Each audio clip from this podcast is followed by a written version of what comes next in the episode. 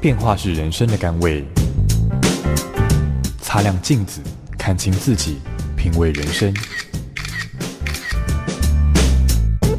阅读能让你充实，知识能帮你谋生，只有智慧能圆满你的人生。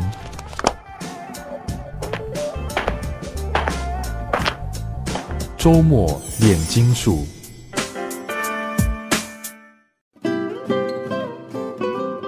各位听众，大家好，欢迎收听周末炼金术，我是金普聪。我们今天请到的是梁东平先生，也就是这个咸科雅东南亚哈的作者。呃，他现在目前是这个亚洲周刊的这个特约撰述哈，他这个是一个非常资深的媒体人哈。呃，退休下来以后啊，还是会到处写写文章。那他出了很多书，都是跟东南亚有关的。今天能够请到他来啊，我们这个大家可以。这个一饱耳福啊，听他谈一谈这个东南亚的这个风土人情啊。东明兄你好，哎，你好，你好，大家好。是，呃，您这本书里面其实同时这样穿插谈了蛮多的国家哈，包括泰国啦、缅甸啦、菲律宾啦，然后还有这个马来西亚哈、印尼哈，又碰到了一下辽国这些一些少许哈。我们先谈谈印尼好，好。这个您谈谈您对印尼的，如果先简单介绍印印尼的话，您怎么来谈这个国家？就是，嗯，印尼其实呃不仅仅是印尼了，其实所有东南亚国家都很有意思，因为它不仅仅是这个语言、风俗、宗教习惯都有相当的差异啊。那那印尼呢这个国家，我最早的印象，我第一次去是一九九八年嘛。一九九八年到了东南亚之后，其实是第一个采访就是到印尼去，是到印尼去。那个时候觉得很新奇，因为我我去之前对东南亚是一片空白，一片空白。那我那个那个翻译，我在那边请了一个翻译带着我出去跑跑新闻。我们跑了一天下来，然后他找了一个餐馆让我们去带我们去吃饭。那么进去吃，两个人叫了很多东西啊。这很丰富的东西，一下吃完之后算下来美金还不到三块钱。那我那时候就觉得哇，怎么这么便宜的地方？但其实后来发现东南亚很多地方都是这个样子。是。那印尼这个国家呢，它蛮有意思的，蛮有意思的。就是说，他我为什么会调到东南亚？就是因为一九九七年发生这个金融风暴，所以《中国时报》决定新闻多了，《中国时报》决定在东南亚开一个点。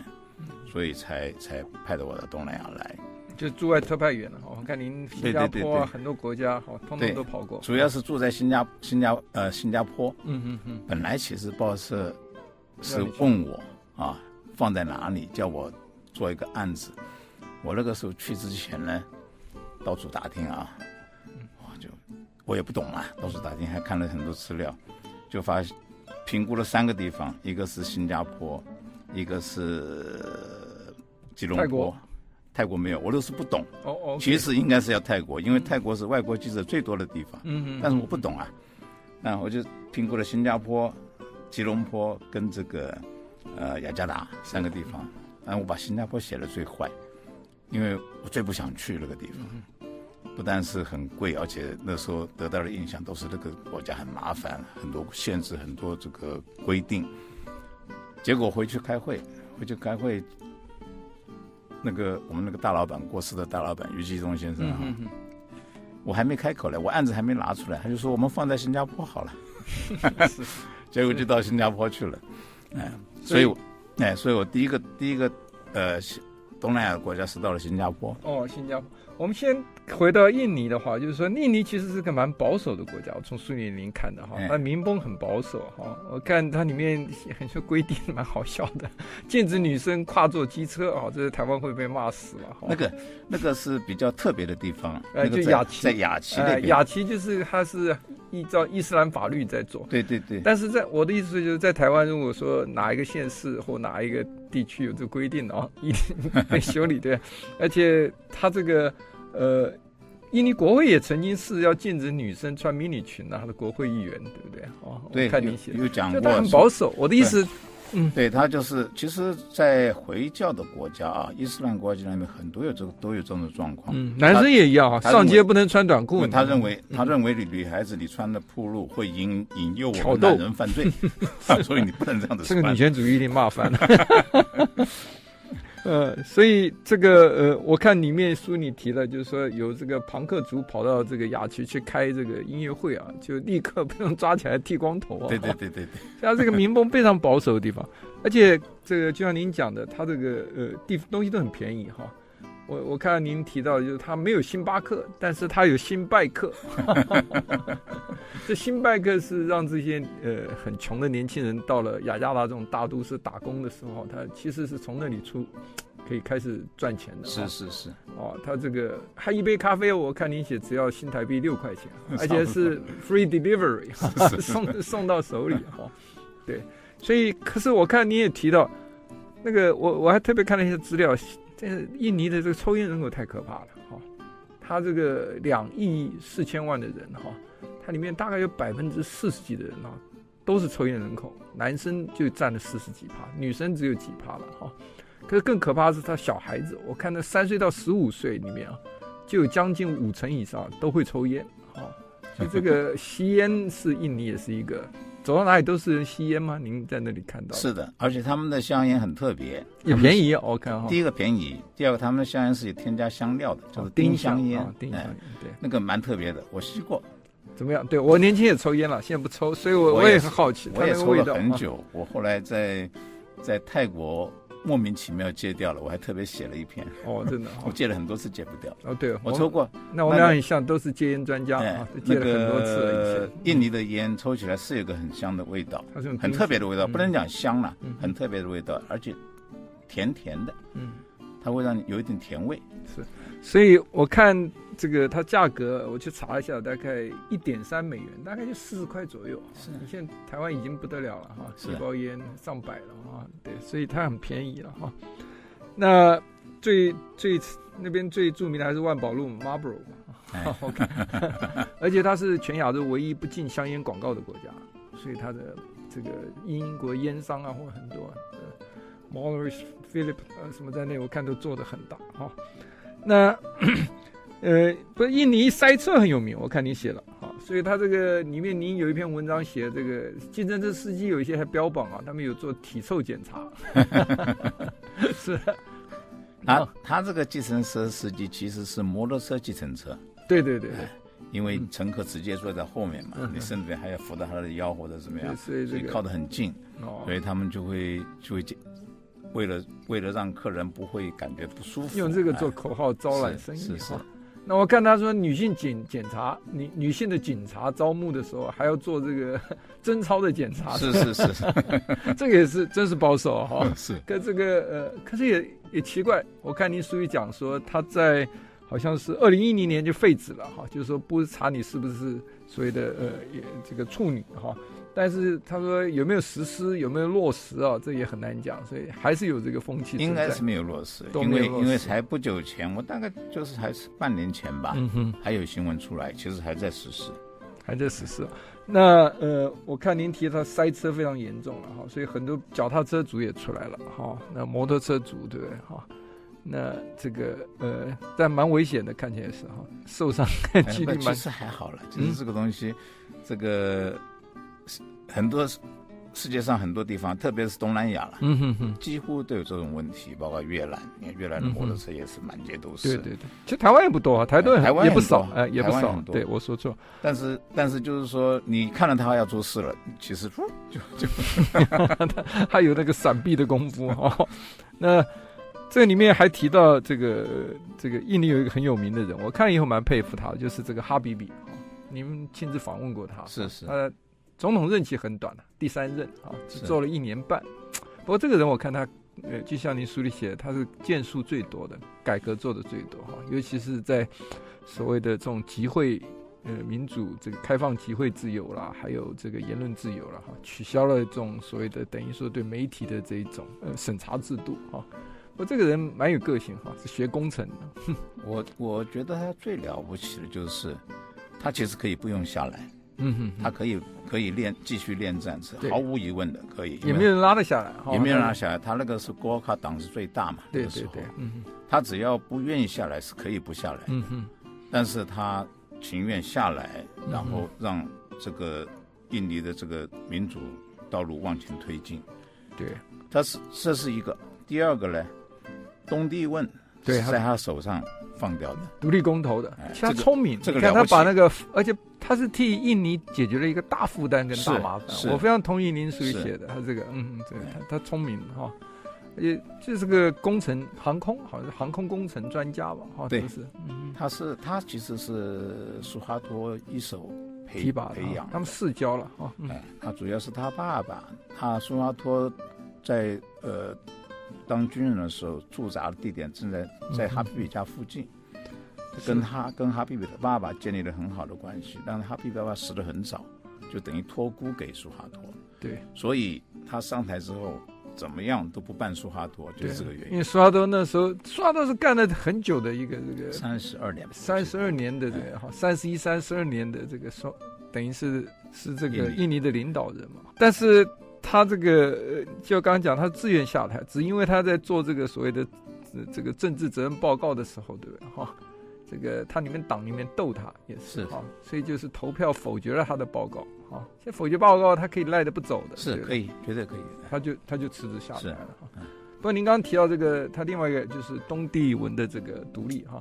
结果独立之后，看起来这个后面他们那个东帝汶领导人把国家搞得一塌糊涂，那个叫做呃这个古斯毛，哎古斯毛，他是游击队出身了哈，所以话讲得很好听，哈，所以要在岩石上开出花朵，是是是，结果岩石到现在听说还是岩石，很很浪漫的一个人了，很浪漫一个人，但是喜欢跟人家内斗了，所以国家建设这个好像是没有太大的这个成就，是。我们休息一下，待会儿回来继续来谈另外一个国家。我们下个国家来谈谈泰国了。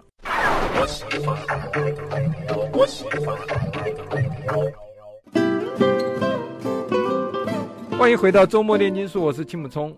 我们今天请到梁东平先生来谈他写的这一本书。好，这今年出了一本新书，叫《咸柯雅东南亚》。好，我们东平兄呢，在东南亚很多国家啊，都这个呃有很深入的这个。游历啊哈，所以他看到很多见闻哈，非常有趣的一本书。对当然有兴趣旅游的，可以其实旅游之前呢，看看这本书以后啊，这个旅游会别增加一些这个观察不同的角度哈。这个我们来谈谈泰国，东平兄哈。好啊，这个 泰国是很有趣，唯一没有被殖民的国家啊，东南亚是他是受到英法当时就给他在后面遥控他了哈，但是他是唯一没有被证实，因为有个太皇在嘛哈，所以 他是个佛教国家了哈。那呃有很多迷信哈，我只看到里面说这个 lucky number 是他们是九哈，我想那马英九到那边大概就你就红了，因为九是他们的佛教里面的幸运号码哈。你要不要谈谈他们对佛教的信仰啊？里面还有什么白龙王哈？对，白龙王其实是蛮有意思的一个例子哈。嗯哼，白龙王死的时候，东南亚国家包括台湾啊，都很轰动。新闻做的非常大，因为港港台很多影剧人员都是他的这个信徒啊。对对对对对。但是泰国媒体一个字都没有，真的是一个字都没有，因为他纯粹是外销的。是呀，我那时候我那时候也也也觉得奇怪，哎，奇怪，怎么泰国媒体一个字都不提他呢？所以我还特别去问这个 阿赞布依。哦，就是帮你在手上有老虎刺青的这位师傅。对，我特别问了他。他说：“那个白龙王根本在他们眼里面根本就是一个不入流的小咖，嗯、根本排不上名字的。嗯啊，白龙王我里面有提到哈，白龙王为什么在东南亚跟这个包括台湾的影剧界人士这么信他？嗯、最主要就是有一点曾志伟，曾志伟哦，看您写的故事，他们开了一开开了一个海鲜餐厅嘛，我忘记名字了。嗯嗯，正好白龙王那天也在。”那有人认识他，就跟曾志伟推荐说：“哎，这是泰国来的高僧，其实他不是和尚嘛，大师了。”嗯嗯嗯。然后白龙王就帮他指点了一下，说：“哎，这盆花不应该放这边，放那边，怎么样怎么样？”结果这个餐厅一开很轰动。嗯嗯。就变成白龙王的 credit 了。对对对，就表示有法力加持对对，是这样子。然后曾志伟他们就帮他宣传了，是这样子红起来的。是这个，所以只只有外销啊，他们泰国人反而不太认识他。你们提到很多，其实有很多高僧传人呐，哈。这里面有几个最有名的，有一个这个这叫做龙波本伏虎大师，他是九大名僧之一嘛，哈，名僧之一，那是赤青庙，就是这个班帕庙的哈。为什么叫赤青庙？你要不要谈一谈？就是他是每年都会办一个很大的活动，嗯嗯啊，那有大概一次大概都有几万人去，嗯，我去参加过两次，然后我主要是去写这些报道了，那。他就是几乎是整场人都在那边，像我们那个鸡同一样，K 档，哎，整场是这样子，然后不断的有人从群众里面站起来，然后这样冲过冲到前面去，然后被挡下来啊，这样安抚下，所以他是最出名是这个东西。那正是因为这样子，所以大家认为他这个庙的刺青是有法力的。嗯。哎是这样子出名，而且他刺的很多，你这些刺青的叫阿赞啊，你阿赞的意思就是师傅，就是我们讲的大师的意思，大师的意思。他们通通这个刺一些这些佛教里面的一些动物嘛，哎，那这如果配合再刺上经文的话，我看您刚给我看那个刺青啊，那个尾巴就是经文啊，所以你这就是法力刺青了。嗯，这个有有包庇的，所以他这个呃，有一些里面还有油刺，我看讲，就是说怕刺青留在身上难看，他也是照刺一遍，但是看不出来的，哈 隐形的。不过这个心理作用大概很大了，哈，就觉得我有刺一只老虎。这个或者是一个法相经文的话，虽然看不到，但是他法力应该还是在。多半是女孩子刺，嗯，他怕人家看他有刺青。对呀，嗯，但现在女孩子不怕了啊，那早年的我是现在不但刺了，还要露给你看。现在还有还有很多，还是啊，泰国的。你们还有一个很有名的这个安吉丽娜·裘丽哈，也在那边刺青，替他们打了不少这个宣传广告了。是啊是啊，他那个那个刺青师傅就是因为他出名的。哎，我看他的工资就涨了十倍。对，所以这个泰国这个地方啊，它是蛮迷信的啊。我看你里面很有趣，就是我我们常在台湾看到这个泰国鬼电影，就您书里面提到，泰国人其实都蛮怕鬼的，所以鬼电影还拍的几个有名的嘛，哈，呃，还有上世界这个这个影坛注目的哈，这个呃，然后他们还还有一个仪式叫死后重生，你要不谈谈是？对呀、啊，他就是泰国人相信，就是说，你你如果死后之后再重生，你的运会改掉了。嗯哼。所以他们就有这么一个庙，就是专门让你进去躺棺材的。嗯哼。啊，你躺在里面，他给你做法，然后就等于说你死了一遍，重生一次，哎、重，重新做人了。是，哎，真好。哎。这也是心理治疗。是是是。我，我觉得也算是一种心理治疗。他出来以后觉得自己这个就像洗涤了身上的罪恶一样。对，其实对我我。对我来讲，因为我是不信教的，嗯、我们全家都是基督教，就我一个漏网之鱼啊，嗯、他们一天到晚也拉我拉不进去。我认为，其实我认为基督教就是一种心理治疗。对对，就是有的人真的需要，我觉得宗教是有有必要存在的。对，是。那这里面还提到了这个泰国、啊、这个呃太皇啊是非常受到尊重的啊。你是不可以随便的这个批评他，是啊，你如果是有什么对他不敬的啊，其实是有一个罪名叫做冒犯君王，是对不对？是，是三年到十五年哈，还不是总共啊，是每冒犯一项，一条一条就三年到十五年。你要不要讲太皇在他们的这个泰国人心中的地位？嗯，太皇其实。太皇在名义上啊，在宪法上是没有权利的。是，但是但是这个太皇，就我讲的就是过世的那个他们九世皇啊，他是一个非常聪明的人，非常聪明的人。嗯哼，他在他的这个他在位应该有七十年吧，我如果没有记错的话，这么长一段时间里面，他做了很多很多对老百姓有利的事情。嗯哼哼，所以他真正的力量呢，就是来自于民间。嗯，那。他这个力量大到，就是说没有任何人可以去抵挡他。你我们在泰国的时候，现在我们我们小时候看电影要唱国歌嘛？对对，起立的。泰国现在还有啊，就是太皇会唱歌会出现哈，就是唱那个崇圣歌，崇圣歌就是就是从这个太皇嘛，嗯嗯，所以你你要起立的，嗯嗯，你如果不起立，旁边人可以检举你的，这个他厉害在这个地方，旁边的任何人都可以检举你，嗯哼，你就冒犯了这个君王了。我里面提到一段，我一个朋友真的是发生的，嗯哼，他坐公车，坐公车哦，付了钱之后，一个铜板掉下去，哎，因为很小的钱嘛，五十分的，很小的钱。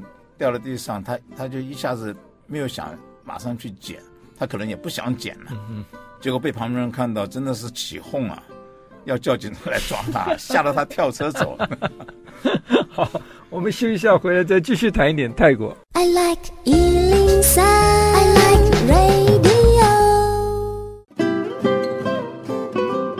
欢迎回到周末炼金术。呃，我们今天谈的是泰国。那跟我们对谈的是这个梁东明先生，他写的新书啊，《咸客雅东南亚》。那讲到泰国呢，泰国还蛮多风俗的啊，你不可以随便摸人家头，对不对？哈，那是不敬哈，也不可以用脚对人家指指点点哈，这个脚尖不可以对随便对人的哈。那刚刚谈到太皇哈，备受尊尊敬哈，所以泰国的父亲节我看就是这个太皇的生日，母亲节就是王后的生日哈。所以这个他被称为是泰国这个全国最勤奋的人哈，因为他把皇宫附近种了很多农林实验品嘛哈。我刚才说五百多项，就实验成功就转移到民间哈。这个太皇大概每天也不必管那些烦人的事情哈，他只要去研究这个发展这个呃食品改良哈，这个 农作物改良也得到很多尊敬哈。所以你外国报纸批评他的时候，我看您书里写的这个印刷厂会自动把它抽掉啊，把它删除啊。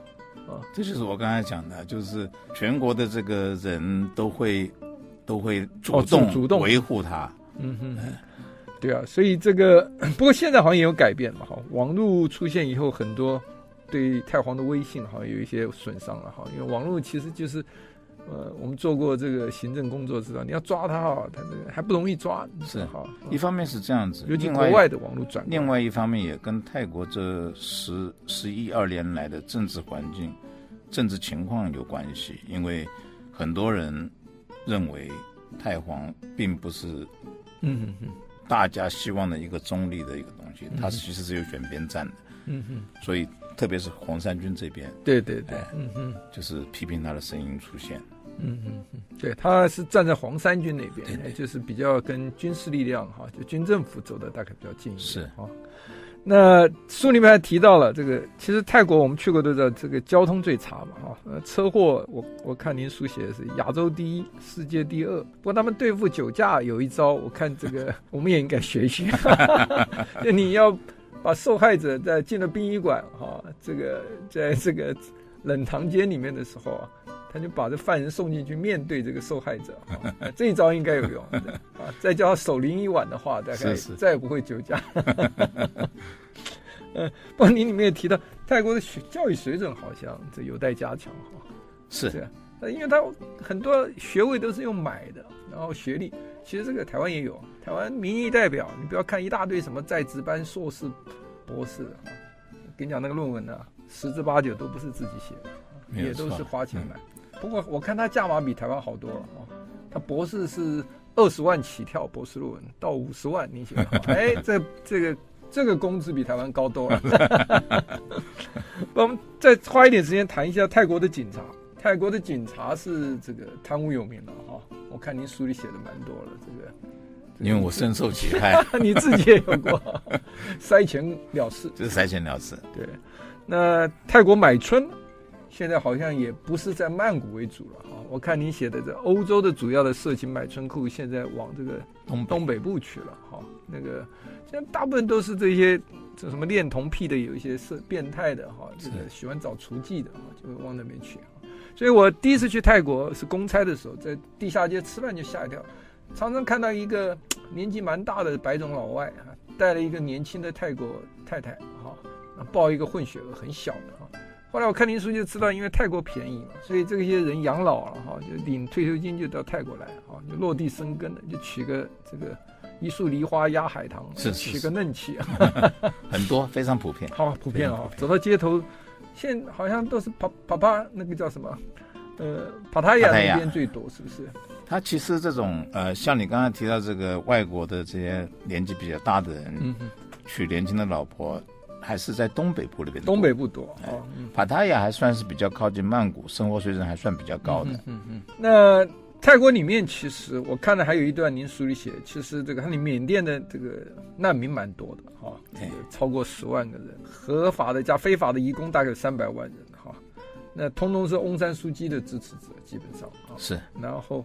可是我看到一段，就是说泰国蛮狠的哈，他们逃来，然后也这个难民船漂来，他就塞个几天食物给他，又把他丢回公海上，结果就死了很多啊。所以他们、这个、他这这一批主要是现在闹得最厉害的罗兴亚人哦，对，哎，是罗兴亚这个难民。这个我们等下谈缅甸的时候来谈一谈罗兴亚人跟翁山苏姬的这个为什么一个诺贝尔和平奖的得主现在被骂到臭头，被被西方世界。谈一谈缅甸，就是翁山苏姬吧。好，这个您刚刚谈的罗兴亚人，呃，我看您也写过一些文章啊，有有一些很深入的这个呃分析。您要不要谈一谈这个？为什么一个诺贝尔奖的得主哈，现在是国务之政哈，是当权了啊，选举胜利了啊，军政府就把他推到台面上来哈，然后但是在处理罗兴亚事件，让他这个呃已经是。变成一个这个 notorious 的，就变成恶名昭彰了啊！你要不要谈一谈？嗯，其实军政府并没有意要把它推到台面来。嗯嗯。那这话怎么讲呢？因为其实军政府我们看起来表面上看起来好像，呃，缅甸是是走上文人政府了，嗯，那实际上并不是。对，他内政部长都是军人呢，啊。对，因为他们在之前在二零零八年那个宪法。布了很多陷阱，我那时候还不太清楚，所以我那时候就很怀疑，我怀疑是缅甸举行大选一定是翁山书记这边赢了，他难道会会这么爽快就把权交出来嘛？我后来才发现，原来他已经事先都安排好了。第一个，缅甸的三个部部最重要的国防部、内政部。边境事务部，边境事务就管管边境的。很多人不知道为什么边境事务这么重要，但是缅甸边境事务部是非常重要的部门。是这三个部门是军人的。嗯哼哼。然后缅甸的国会里面规定百分之二十五是军人的保障名额，保障名额。这两项就完全把你卡死了。对啊，啊，第一，这三个部门在他手上，你罗兴亚人的问题他就不敢动啊。嗯哼。翁山书记就没办法去动他。他爱怎么搞怎么搞，对。然后这个刚才讲那个呃，第二个就是一个是三个部，啊，一个是那个百分之二十五，嗯，百分之二十五的话，你就不可能去修宪，被他等于是整个定住，他就他就是一个否决权嘛。对，罗兴亚人，我们大概先。简单介绍一下，其实他是缅甸是跟孟加拉边境嘛，哈，哎，他是很早就等于是从孟加拉移民到了、这个、上百年，是英国人带过去，他现在大概有八十万人左右了，哈，哎，所以他自认自己是缅甸人，那缅甸人是佛教徒，那他们的话比较是偏向伊斯兰教的，哎，所以呢，这个就不承认他是这个缅甸人，所以他们到现在都没有公民资格嘛，没有，都没有公民资格。然后两边，因为那边伊斯兰教在佛教徒眼里又是比较强悍啊，所以他们也有冲突啊。前一阵子会有青春，等于是这个就是缅甸的国防军青春的，最主要是他们也有里面有那种等于激烈分子就开始攻击攻击这个缅甸的国军嘛，就让他有更好的借口青春。所以造成这个大流亡啊！哈，我看这个，而且惨剧很多，二十几万人。最主要就是缅甸认为罗兴亚人是外来，实际上也是，因为他完全是一个不一样的人种、不一样的语言。然后最早期的时候，英国人把罗兴亚人引进缅甸，是让他们去做农工的。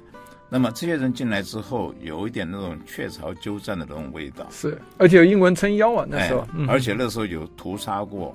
这个若开邦的人是，所以当地 local 的，哎，他们有历史的仇恨，世仇了。哎，这一次很明显的是有意要把他们清掉。嗯，其实现在已经百分之九十都被清走了。对对对，清走了。现在他们在重建。好，那我们休息一下，待会儿回来谈一谈为什么这个翁山书记会陷入这个困境里面哈，被西方世界批评的这么严厉。我喜欢，我喜欢。欢迎回到周末炼金术。我们刚刚跟梁东平先生谈他的书啊，这个《东南亚闲科雅》里面谈到了缅甸啊，缅甸缅甸县这个这个呃最有名的一个人物，就是当年认为民主斗士哈得诺贝尔和平奖的翁山书记，现在却被这个国际社会批评得非常厉害哈，因为认为他没有去阻止这个呃缅甸的军政府哈这种青春压迫这个清算的这个罗兴亚人哈，我们刚刚讲罗兴亚人其实是从孟加拉那边很早就过来的。那不管怎么样，从人权的角度，总觉得他没有挺身而出啊。那我看翁山书记的说法，就是说这是个非常复杂世代的这种文化问题哈。那种族你不是你想象的那么简单。您觉得他这个说辞，西方人会接受吗？还是他真的是有所这个有所本啊？可以从他的同理心角度去看。嗯。其实翁山书记讲的基本上是事实，嗯，因为这是一个非常复杂的问题，嗯，不仅不只是西方人就是简化成了一个人权问题而已，不是没有那么简单，这是一个。第二个，在缅甸现在的情况之下，翁山书记说也没有用，对啊，说也没有用，他说了得罪军方，对他来讲是很糟糕的一种状态，嗯，因为我刚才还少讲了一点，这个。二零零八年宪法，缅甸的宪法里面有最最厉害的一个东西，是，嗯，那个条文是怎么写的呢？他说，在特殊的情况下，军方可以接管政府，嗯，这就是合法政变。对啊，对啊，嗯，什么叫做特殊的情况？这个是由他来解释，嗯哼，是不是？所以翁山书记这根本不能动，也不敢动，他一动，他现在的政府都会没有了。对，因为。例子以前有过嘛？一九九零年大选的时候，翁山书记的他们这个呃自己这一股政治力量，其实赢得选举，但军人就拒绝交出政权，是是是是是，就不交，是 拿他也没办法。所以上次大选的时候，我一直在有这个疑问，嗯哼，我就想说他会不会又跟上次一样又不交了？后来交了，我大吃一惊。后来我再去研究，才发现刚有刚才这几个东西，他都已经先把门槛，他等于还是没有交了。对我，您上次是访问这个温丁，是不是？哈，温丁是一个民主斗士嘛，哈，呃，你可以看出来，温丁就是很务实，这种自己在第一线从事常年革命的，就知道存在才是力量，哈。其实他基本他的这个哲学就是。我们不存在，什么都不能做；存在的话，我们还有机会可以做一些事情哈。所以这个是存在就是力量，是他们的哲学哈。所以翁山书记也是在这样的一个，我我觉得他是在这样一个信仰之下哈。是，所以备受批评，但是他还是忍辱负重哈。就是因为你不在了，你更惨了哈。所以这个更不能做事。这个温丁是被关了十九年了哈。他这个呃。所以，我们刚刚讲这个全民盟当年一九九零年大胜也是假的，因为军人不交是政权的时候，你一切都是泡沫嘛，啊。那 您谈到一些缅缅甸的风俗，我看了也很有趣，是缅甸走哪里，这个我们台湾观光客一定很爱，夹脚拖是最受 最受欢迎的，夹脚拖等于是他们的国鞋了。是是是，走到哪里，原因是是因为。庙很多的啊，要进去要膜拜的时候都是要脱鞋嘛。这是我猜想的。你猜？这不是我，我没有真正去研究过，这是我猜想的。但确实是这样子，因为因为他庙太多，每一个庙进去你都需要脱鞋子的。对，那你还讲了这个，你以前有个这个呃缅甸女朋友，脸上喜欢抹一个叫做这个坦纳卡，美白的，所以这个。这个其实会去美白，基本上还是受到西方文化影响啊，认为白就是好啊。其实西方一天到晚要晒的这个 suntan，所以这个东西还是一个民族自信的问题啊。是，所以这个这个很有趣哈。那呃呃，缅甸的建筑，您在书里大家推荐的哈，就是说它是英国殖民地的遗迹了哈。那有很多呃名家的这个呃手笔在里面哈。那里面提到了还有一个特色，就是英国的白象 （White Elephant） 啊。您说在这个缅甸，其实它是一个和平繁荣的象征嘛，哈，也是对君主权力的这个一个真凭共义的代表。白象因为它稀少，嗯，所以不仅仅在缅甸，在泰国都是都是当做一种圣兽。嗯嗯嗯，对啊。可是很有趣的，因为你们 white elephant 是大而不当的东西。哦、是啊，这个我都不知道。所以他们说这种这个呃，你非常昂贵却没有用处的一些奇奇怪怪的东西啊，因为里面就送给人家的这种让人家要处理都不好处理的啊，尤其一种建筑物很大的没有用的也叫 white elephant。所以这个两边，这也是西方的这个这个习惯啊。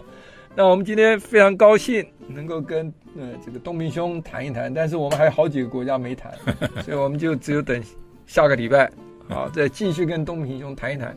这个多谈之后呢，大家再去东南亚旅游啊，一定是倍增乐趣。好，我们下礼拜继续跟东明兄谈。OK，东南亚。I like 103